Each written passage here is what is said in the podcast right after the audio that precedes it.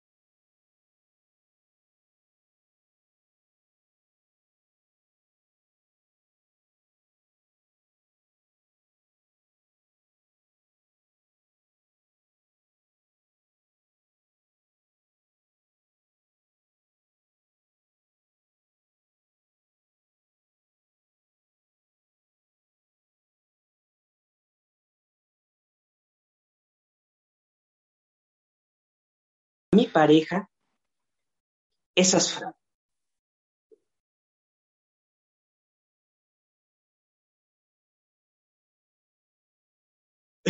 Y otra vez aquí estamos y bienvenidos a Mindalia TV, un programa especial en que nos estamos realizando actualmente llamado Mejor en Amor será varios programas con diferentes especialistas que estaremos transmitiendo diferentes temas de interés con referente a lo que son las relaciones en pareja, al amor, la sexualidad y todo este maravilloso universo de las relaciones interpersonales.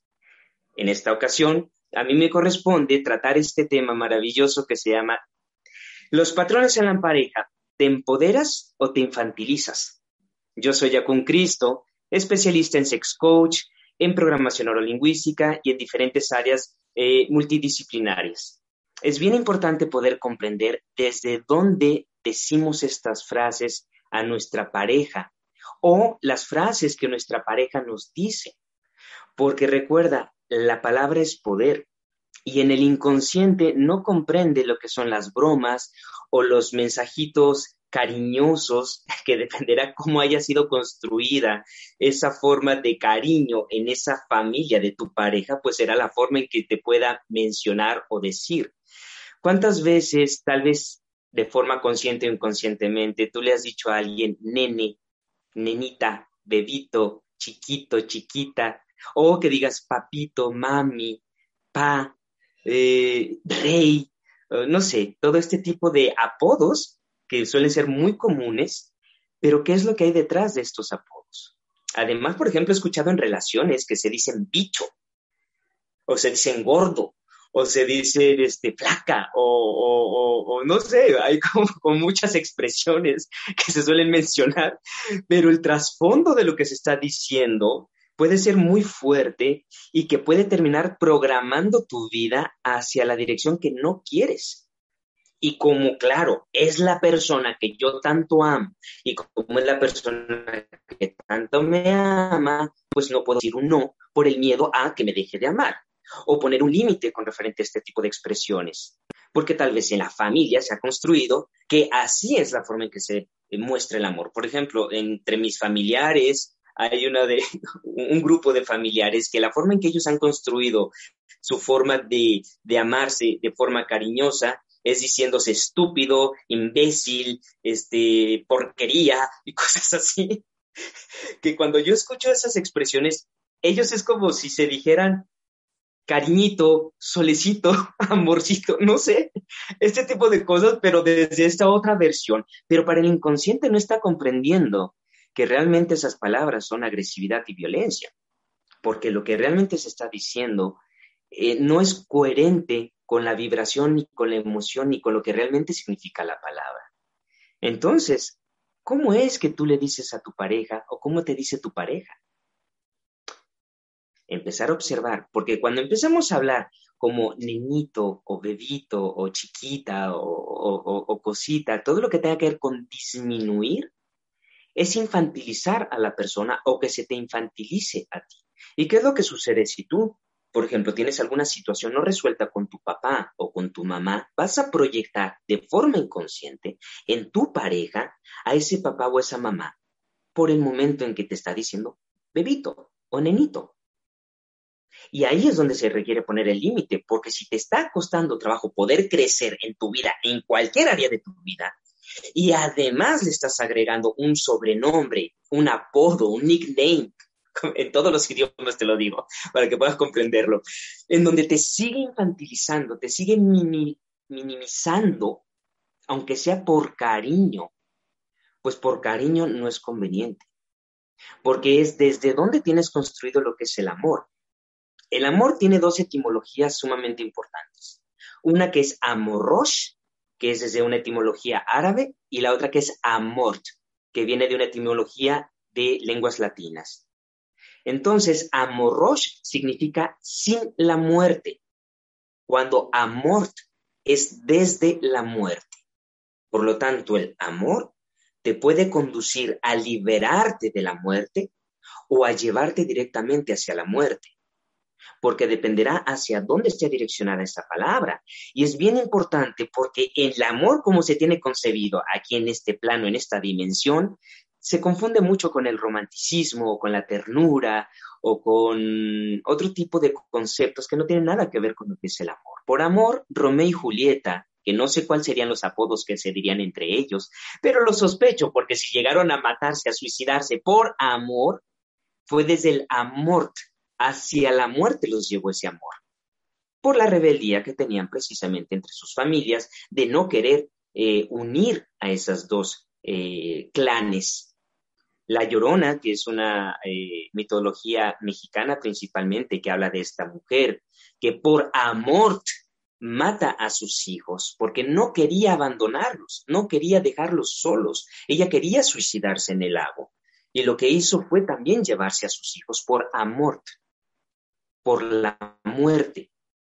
Pero también existen otras historias en donde es desde el amor sin la muerte, que son estas relaciones que parece que ya no van a funcionar y que, y que no hay forma de que se salve la relación. Y de pronto el verdadero amor interno se expresa porque cambiaron las frases. O personas que milagrosamente se curan de una enfermedad. Porque los milagros como tal no existen en cierto aspecto. ¿A qué me refiero con esto? El milagro es la corrección del pensamiento. Cuando yo corrijo ese pensar, me doy cuenta de que la verdad es la salud, que la verdad es el amor, que la verdad es la eh, fortuna en el aspecto de la riqueza. Pero cuando mi conciencia o mi mente está distraída hacia la dualidad, entonces creo un mundo totalmente distinto a lo que realmente es y confundo, o sea, me fusiono con el pensamiento de ese otro y en ese fusionarme ahí, entonces de pronto ocurre un milagro que lo que me hace es ver lo que siempre ha estado ahí, porque siempre ha estado ahí, pero la forma en que se va expresando va cambiando la imagen. Pongamos en Google, tú pones una palabra en Google, le pones enter y te aparecerá toda la información relacionada con esa palabra. Más allá de lo que tú creas o que tú pienses o que tú sientas lo que significa la palabra, no, la palabra tiene algoritmos que lo que hace es que con eso usted identifica ciertas fotografías, ciertas páginas y demás. Por lo tanto, en el universo y en tu cerebro ocurre exactamente lo mismo. Está identificado con algo esa palabra. Por lo tanto, si en tu relación estás diciendo ciertas palabras o te las están diciendo y tú no las corriges en el momento correcto, puede que tu relación empiece a ir a pique, o sea, empiece a irse hacia abajo. Si, por ejemplo, en la relación tú dices, eh, mamita, papito, pa, rey, este, señor, señora, eh, no sé, como algo que sea como el lado opuesto de la minimización, entonces ahí también te terminas convirtiendo en un niño que está con ese papá o esa mamá y que tiene ese deseo de incesto inconsciente, porque ahí entra el complejo de Edipo y el complejo de Electra, que a través de las palabras están denotando cuál es la necesidad de conectividad con esa persona. Porque la sexualidad y el sexo, porque, bueno, una cosa es la sexualidad y otra cosa es la genitalidad. O sea, van eh, eh, conjuntamente, pero no son lo mismo. Y es bien importante que puedas identificar, que después hablaremos en algún otro programa con referente a todos este tipo de temas, que es sumamente eh, importante identificar las diferencias. Pero en esta sexualidad, con esta eh, eh, cuestión de la genitalidad, es conexión. Una penetración es conectar, es como un enchufe de la luz, en donde tú conectas una cosa con otra y por lo tanto eso da una descarga eléctrica, una corriente eléctrica que permite que aquí esta cámara esté funcionando. Por lo tanto, el acto sexogenital es una conexión. Pero ¿qué pasa con el deseo de incesto a nivel del inconsciente cuando estamos mencionando este tipo de expresiones? ¿Qué parte de mí no he podido conectar con papá o con mamá? ¿O qué parte de mí hay un deseo reprimido con referente a ello porque está prohibido sentir eso? porque también el concepto que se tiene de lo que es la familia está sumamente distorsionado. La palabra familia proviene del vocablo famulus y famulus era el látigo con el que se esclavizaba a las personas. Famulus también significa hambruna. De eso viene todo lo que significa en sí la palabra. Y desde ahí hay un montón de distorsiones que después se aplican en las relaciones. Y en este aspecto, eh, por ejemplo, me es muy curioso porque dependiendo cómo yo esté internamente, son el tipo de personas que me llego a encontrar en mi vida y me empiezan a decir ciertos apodos de cariño y principalmente cuando apenas nos acabamos de conocer y claro que no conocen mi carácter, no conocen mi persona y entonces me doy cuenta que es un vocabulario eh, común, social y cultural. Pero muchas veces cuando hay personas que, me están ligando, bueno, aquí en México se dice ligar cuando alguien te está coqueteando o quiere algo contigo, este, eh, eh, me quieren, me empiezan a decir nene. Tolero los primeros dos nenes que me dicen, pero al tercer nene ya no lo tolero, porque me empieza por dentro a mover algo muy profundo que digo, a ver, no soy ningún nene. Le digo, tengo 38 años, soy un hombre y me gusta relacionarme con otras personas de mi, de mi madurez, por decirlo de alguna manera.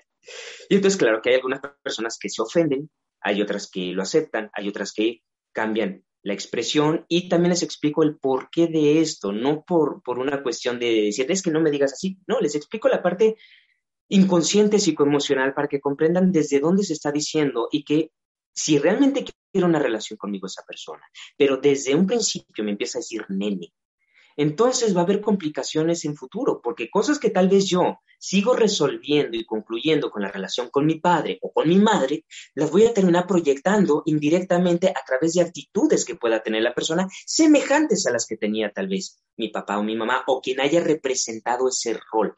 Porque cuando hablo de papá y mamá no estoy hablando de los biológicos solamente, estoy hablando también de aquellas personas que hayan representado ese rol que pudo haber sido los hermanos mayores, o las tías, o los tíos, o los abuelos, o los maestros, o los vecinos, o los amigos, o el sacerdote de, tu colonia, o cualquiera de ellos, porque cuando los niños son pequeñitos, eh, la edad como de entre uno o dos años de edad, todos los adultos son una forma de mamá y papá. Reconocen a su madre biológica por el aroma, reconocen a su madre biológica o a quien los haya criado, los haya amamantado por el sonido.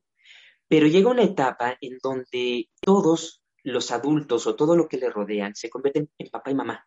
Por eso también hay muchos niños y niñas que a sus abuelos le dicen mamá y no abuela.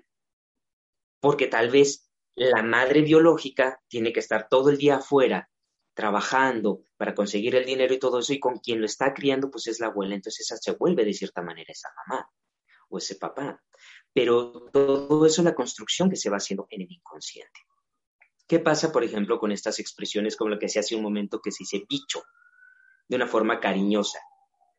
Y de esa forma cariñosa que está diciendo que es un bicho, o sea, que es un, que es un animal, que es una, una cosa, no ni siquiera un sujeto, sino un objeto. Y entonces la persona dice, ah, es que así esa persona me quiere, pero no te ama, porque querer y amar no son sinónimos. En español se entiende mucho mejor la diferencia entre querer y amar, pero en inglés, por ejemplo, es más complicado, porque en, inglés es I love you, que es te amo, pero también significa te quiero hasta cierto punto. Entonces, a veces en otros idiomas existe solamente una palabra para decir amar, pero no hay la diferencia entre querer y amar. Querer es, es como yo quiero esta taza de café, pero mañana ya no la quiero. Entonces, cuando yo quiero a alguien es cuando me conviene, cuando yo tengo el deseo. Pero si ya no siento eso, entonces ya no quiero. Pero en el te amo, incluye y te incluye en un todo, más allá del deseo que pueda tener. Entonces, en este tipo de expresiones, es bien importante ir identificando, claro, que la palabra decir te amo, para nosotros los latinos, es como un gran compromiso. Un te quiero es como que a medias me comprometo. O sea, me meto a medias. Pero un te amo mm, es como, ¡ah! se me abre el pecho y te estoy mostrando todo mi interior y te estoy dando todo. Y si tú no correspondes a ese te amo como yo estoy esperando, porque tal vez está distorsionado otra vez esa expresión, esa palabra, todo eso, entonces ahí empieza a haber estas complicaciones. Porque por eso es bien importante todo este proceso de autodesarrollo, de autocrecer, de, de autodescubrirse a sí mismo, a sí misma, para que también entiendas cuál es tu propia relación interna con tu propia pareja interna, con tu parte masculina y tu parte femenina, cómo se fueron construyendo. Y qué cosas son convenientes que se transformen, que se cambien, que se direccionen hacia otro rumbo. Yo, por ejemplo, que he tenido varias complicaciones con, con el aspecto de poder crecer en varias áreas de mi vida. No permito que se me diga Carlitos, que ese es mi nombre que, que legalmente se me, se me adjudicó desde la infancia, ¿vale? Porque si yo permito el Carlitos, entonces me quedo en el hitos, o sea, en un hito chiquito, pequeñito, y no me permite crecer.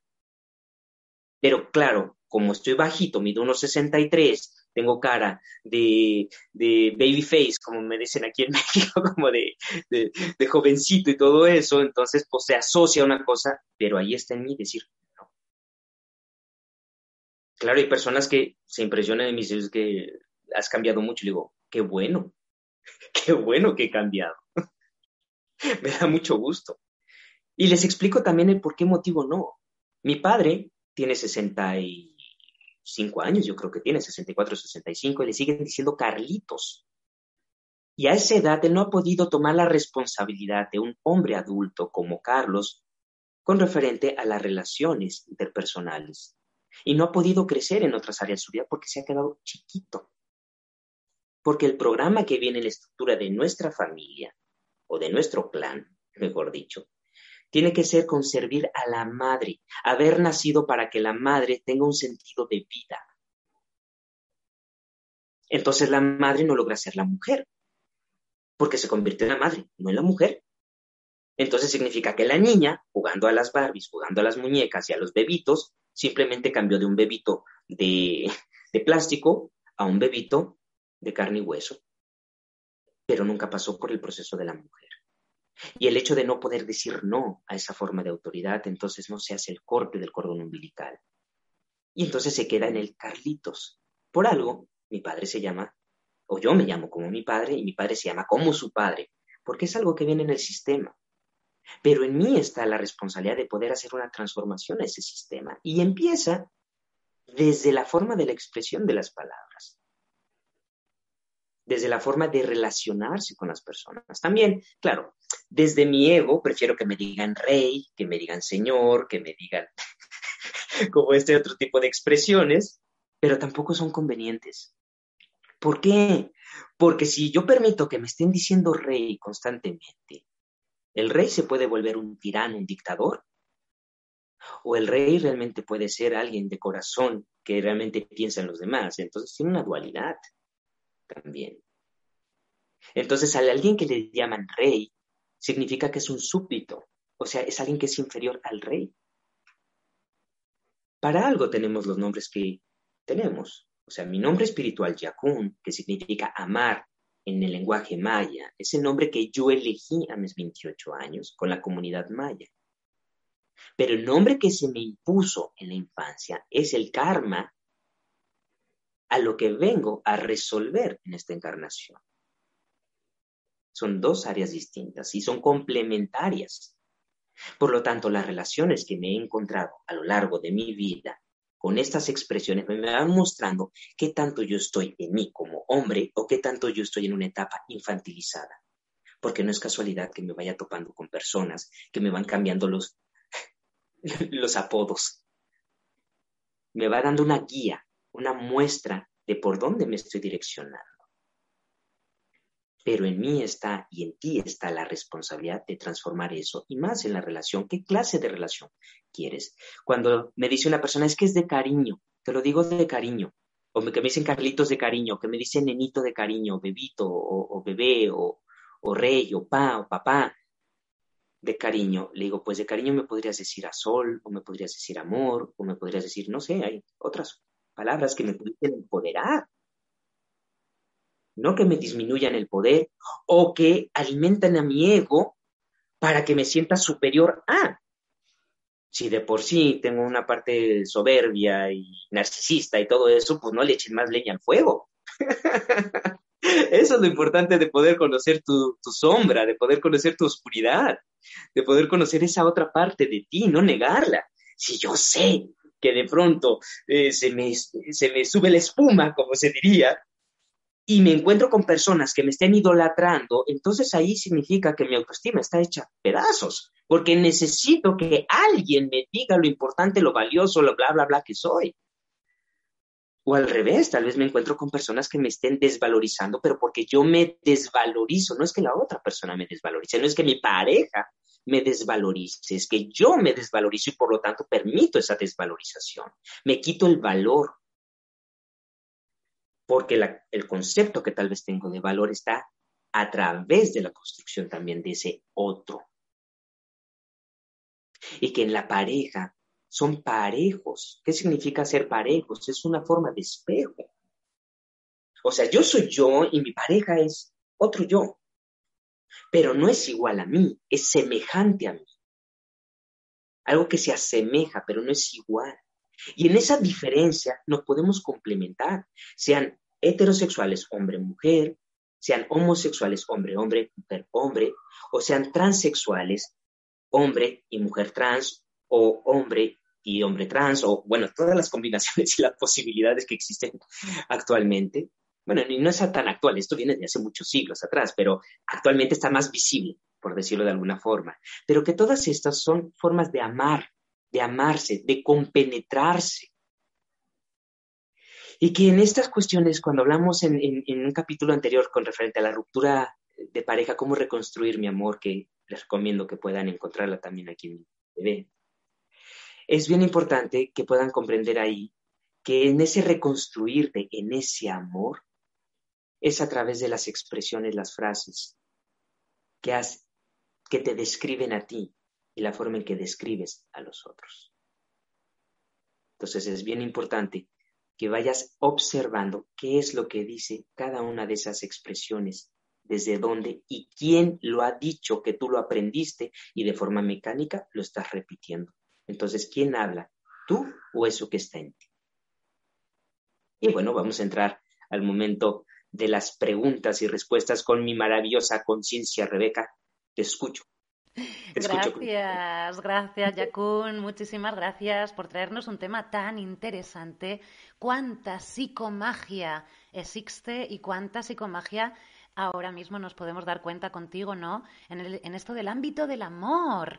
Increíble. Y haciendo referencia, ¿no? al principio, pues muchísimas gracias por compartir e, esa psicomagia exacta de cada palabrita. Maravilloso, Yakun. Muchísimas gracias. No te muevas del sitio porque vamos a hacer una pequeña promoción por parte de Mindalia. En unos segunditos estamos contigo y nos vamos a por esas preguntas que están muy interesantes, ¿vale? Ahora mismo estoy contigo. La vida es un regalo preciado y precioso que debemos cuidar y está en nuestras manos lo que con ella hagamos. Mindalia.com te invita al nuevo congreso gratuito El Renacimiento de la Consciencia los días 18, 19 y 20 de agosto de 2021 en los que descubrirás herramientas prácticas para la sanación, la prosperidad y el despertar personal y espiritual. Infórmate ya en nuestra página web a través de nuestro correo electrónico o solicita información a nuestro número de WhatsApp.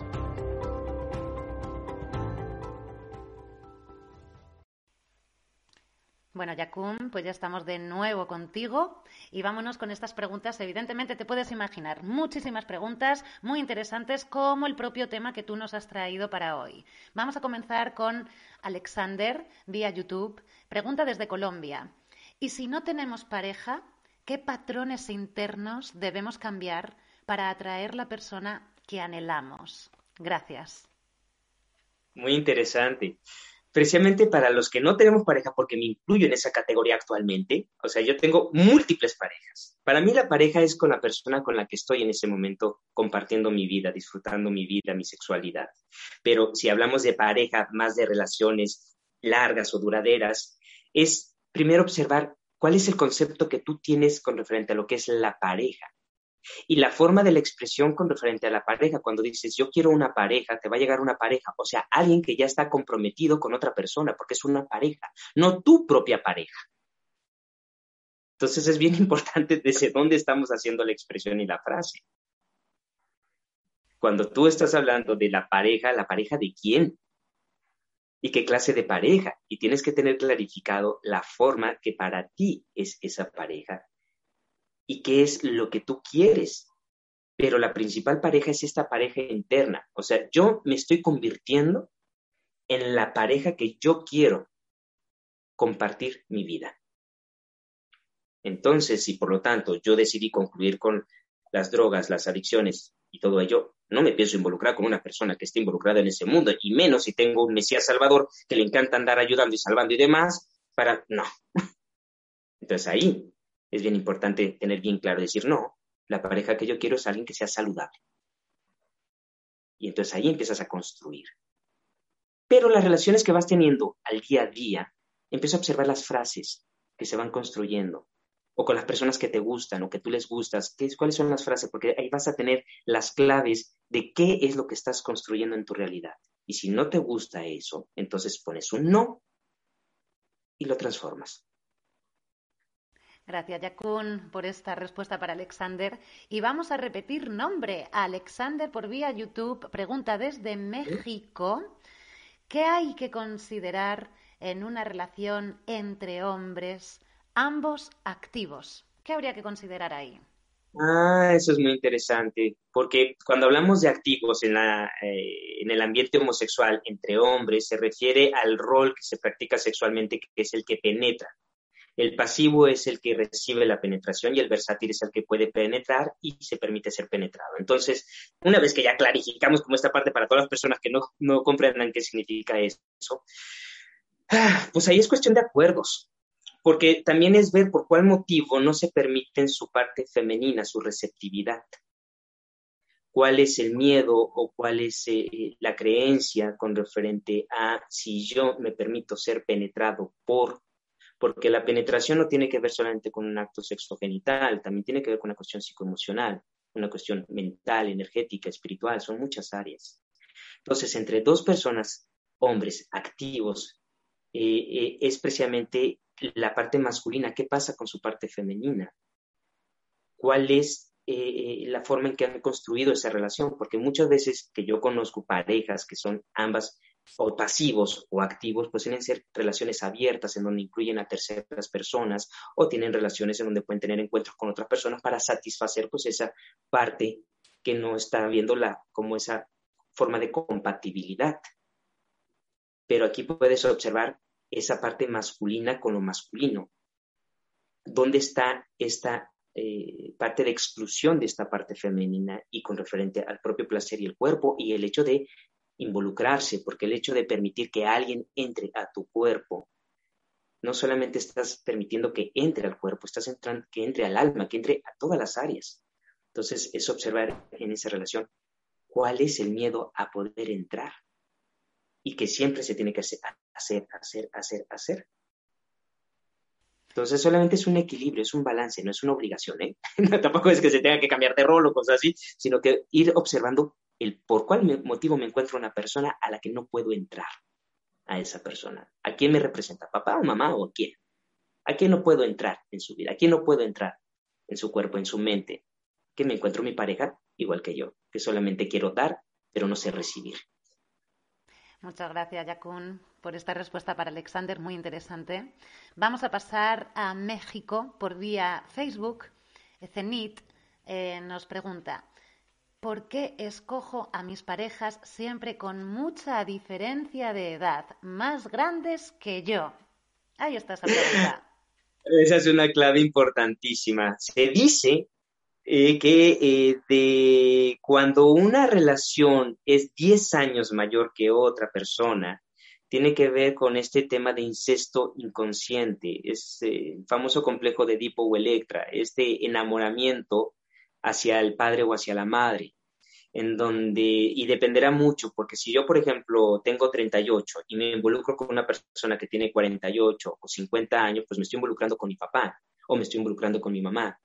Pero si yo, por ejemplo, soy una persona que tiene 50 años y me involucro con alguien que tiene 38, entonces también me estoy involucrando de forma indirecta con papá y con mamá, pero desde la versión del niño.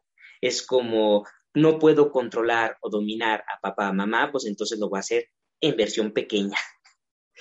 Entonces es el inconsciente es cuáles son las necesidades no resueltas o insatisfacciones. Eso no significa que no puedas tener relaciones con personas mayores que tú. A mí me, me gustan las personas que son mayores que yo porque me siento más compatible a nivel mental y psicoemocional que gente de mi edad. Bueno, ahorita ya han cambiado las cosas, pero cuando era mucho más joven, a veces no había tanta compatibilidad, entonces yo me sentía mucho más compatible con este tipo de mentalidades, pero después en el trasfondo me di cuenta todo lo demás que había. Y una vez que tú te das cuenta de eso y lo integras, tú puedes elegir y decidir y te puedes involucrar con cualquier edad porque realmente para el amor, desde el amor Rosh, la edad cronológica solamente es un número. Pero te sirve para poder resolver, volver a ver al sol eso que está oculto, para que hagas la conclusión de lo que sea necesario. Y entonces ahora sí estés con esa persona y no con ese papá o esa mamá o con la necesidad de haber tenido lo que no se te dio. Muchas gracias, Yakun, por esta respuesta para Cenit. También muchas gracias por compartir desde tu propia experiencia. Muchas gracias. Nos vamos ahora con El tiempo es arte por vía YouTube. Pregunta desde Argentina. ¿Cómo sanar el masculino? ¿Cómo sanar la imagen distorsionada del padre? Ah, es muy interesante también esta pregunta. ¡Ay, qué complejos, eh! ¡Qué complejidad me está metiendo con esto! Porque también son mis temas personales y estoy en la resolución y que no es lo mismo la integración y la sanación del padre cuando se es mujer a cuando se es hombre, porque son diferentes formas. Pero eh, a lo que tengo entendido, creo que es mujer la, persona que está haciendo esta pregunta. Entonces, si eres mujer, eh, eh, es ¿Cuál es el concepto que se tiene de lo masculino? Lo masculino es qué? Violento, lo masculino es agresivo, lo masculino es maltratador, lo masculino es abandonador o qué.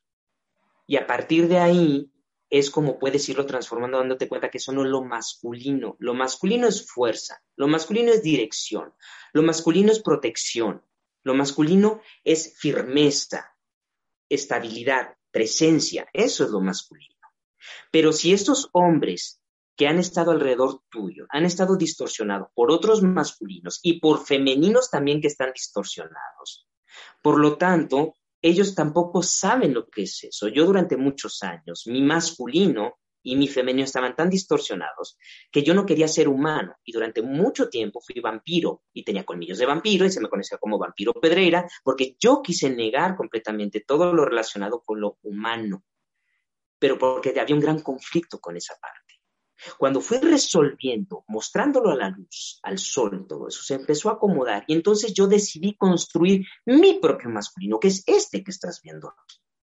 Construir mi propio femenino, porque la imagen que yo tenía de lo masculino era que eran eructos, que eran groserías, que eran siempre hablar de las mujeres como si fueran objetos, porque así era el lugar donde yo me desenvolví en la infancia, con primos, tíos, que tenían ese tipo de creencias o ese tipo de mentalidad. Pero con el transcurrir del tiempo empecé a encontrarme con hombres masculinos saludables, en donde tienen integrada su parte femenina. Y al tener integrada su parte femenina significa su parte de receptividad, esa parte de vulnerabilidad, esa parte de sensibilidad, esa parte de creatividad, de nutrición. Y ahí, entre más integrado mi parte femenina, más masculino me siento.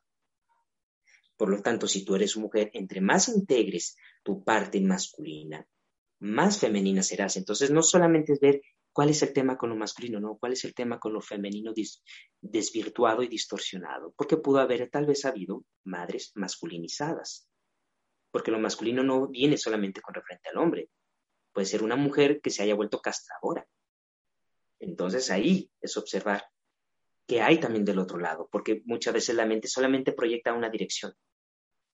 No, si tú ves a un lado, también está la otra parte. Entonces, cuando hablamos de lo masculino, hay que ver qué sucede con lo femenino. Cuando hablamos de lo femenino, qué sucede con lo masculino, porque son ambas. En una moneda siempre tiene las dos caras. No puedes solamente direccionar hacia un punto y decir, no, nomás está el problema ahí. No, también está el problema en el otro lado. Porque cuando resuelves una cara de la moneda, también se resuelve la otra cara, porque están alineadas son prácticamente la misma, solamente con diferencias, con ciertas diferencias. Gracias, Jacun. Y ambas se complementan, así que hay que encontrar esa, esa, forma maravillosa. Gracias por esta respuesta para el tiempo es arte. Y vámonos entonces a Estados Unidos. Eh, Dina, desde Estados Unidos, nos pregunta por vía YouTube, ¿qué sanar para dejar ir una relación con un hombre casado?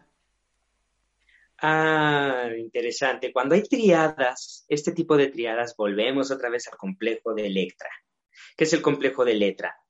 El enamoramiento de la niña por papá y el odio hacia la madre. Es una etapa que posiblemente cuando estabas en la etapa infantil, en donde el deseo por papá empieza a crecer, pero empieza a ver la rivalidad hacia la madre o hacia alguien que represente ello, puede ser una hermana, una hermana mayor o una hermana menor, en donde entonces ahí lo que está sucediendo es que están compitiendo por el amor de papá. Es por el deseo, papá, deséame. Porque cuando hablamos de deseo no estamos hablando solamente de un deseo sexual o genital, el deseo tiene que ver con aquella energía que me hace ir hacia lo desconocido, porque el amor me hace permanecer en lo ya conocido. Yo no puedo amar algo que no conozco y yo no puedo desear algo que ya conozco. Por lo tanto, cuando hay esta triada de las amantes en este deseo insatisfecho de querer ser seleccionada o elegida por papá y que mamá no sea importante porque se le quiere quitar el lugar a mamá para volverte tú la pareja de papá. Es una cuestión muy psicoanalítica compleja de la mente, pero para poder concluir con eso es primero que te des cuenta cuál es tu insatisfacción, dónde no te sientes correspondida, por quién, porque cuando hablo de papá no solamente, vuelvo a repetir, no es el padre biológico, también pudo haber sido el rol que la madre representaba como padre, porque a veces puede haber inversiones también. A veces mamá era papá y papá era mamá, que no tiene que ver con el sexo de la persona. Y en este caso, ¿por qué crees que esa persona que ya tiene una pareja eh, es la única que existe en el mundo para tener una relación contigo? Porque en el momento en que deje a la otra relación y tú te vuelvas la pareja, ¿qué crees? Va a entrar una tercera persona, porque siempre va a haber un triángulo. Entonces, muchas veces las amantes que tienen la idealización de ser elegidas, escogidas y demás, y que van a ser las únicas, termina alguien tomando el lugar que tú dejaste vacío, porque no existen los vacíos, siempre alguien tomará ese lugar. Aquí lo importante es qué quieres tú en tu vida. Es amarte a ti misma, y encontrar una persona que respete la relación. Si esa otra pareja que está comprometido con esa mujer tiene una relación abierta, es otra cosa. Son swingers o, o cualquiera de esto, es válido. Pero si la otra no lo sabe, entonces, ¿por qué tú crees que contigo va a haber un respeto? Porque simplemente ese hombre no se está respetando a sí mismo porque también tiene un conflicto con mamá. Tiene algo no resuelto con su mamá. Y al no tener resuelto, pues necesita dos mamás. A la que ama y a la que desea. Pero la divide en dos mujeres. Entonces allí requiere también resolver esos asuntos. Y aquí, ¿qué quieres tú? Esa es mi gran pregunta para ti. ¿Qué quieres tú? Muchas gracias, Yakun, por esta respuesta. Y vámonos casi con la última respuesta y esta pregunta, perdón. Y esta pregunta me, me, gusta, así como para cerrar ¿no? toda esta línea de buenas preguntas que hemos llevado. Eh, es que esta pregunta cierra, ¿sabes? Me gusta esta pregunta, me encanta. Miriam, desde Francia, YouTube, nos dice, ¿qué palabras son entonces las adecuadas para referirse a una pareja con amor?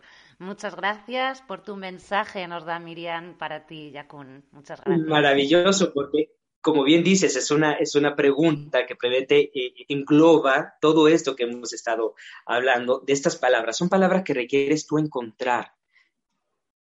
Como lo que yo decía, simplemente decir amor. O sea, si yo tengo una pareja, decir amor. Palabras que empoderen. ¿Cuáles son las palabras que empoderan? Las que generan riqueza, las que generan salud, entonces, encontrar sinónimos de todas esas palabras que generen ello. Y decirle nombre a la persona. Es que también esta idea romántica de que, como estoy tan enamorado y nos amamos tanto, le tengo que poner un apodo a fuerza porque todo el mundo se lo pone. ¿Qué necesidad? ¿Como para qué? Claro, si el nombre de la persona lo disminuye, pues sí es conveniente entonces ponerle un apodo que lo empodere, porque hay ciertos nombres que afectan y que por Carmen lo traen para, eso. Aparte es bien interesante, tu nombre que es Miriam, que es de mirar, ¿qué es lo que requiere mirar Miriam? Con referente al amor, con referente a sus palabras, con referente a esa necesidad de, bueno, ¿qué palabra, qué apodo le pongo? Bueno, cuando se pone un apodo es para poder recordar a la persona, porque muchas veces no la recuerdan por el nombre, por eso existen los apodos, como un sustituto de. Pero la gran pregunta aquí es, ¿para qué? Qué bonito. ¿Desde dónde? Qué bonito, Yakun, este mensaje para Miriam, sobre todo el también entrar ahí en esa psicomagia de su propio nombre, ¿no? Miriam mira, ¿no? A mí hay algo que me viene aquí a través de Miriam también muy potente, pero bueno, ya lo comentaremos en el siguiente programa porque ya estamos, Así. ya estamos ahí 45 y tenemos que despedirnos. Así que le mandamos un abrazo gigante a Chile, Colombia, España, Argentina, Estados Unidos, México, Francia, que nos han acompañado hoy aquí con Yakun, con este tema tan interesante como es la psicomagia ¿no? en, en el ámbito amoroso. Muchísimas gracias, Yakun. Gracias, gracias, gracias de parte de todos. Un gran abrazo. Muchísimas gracias.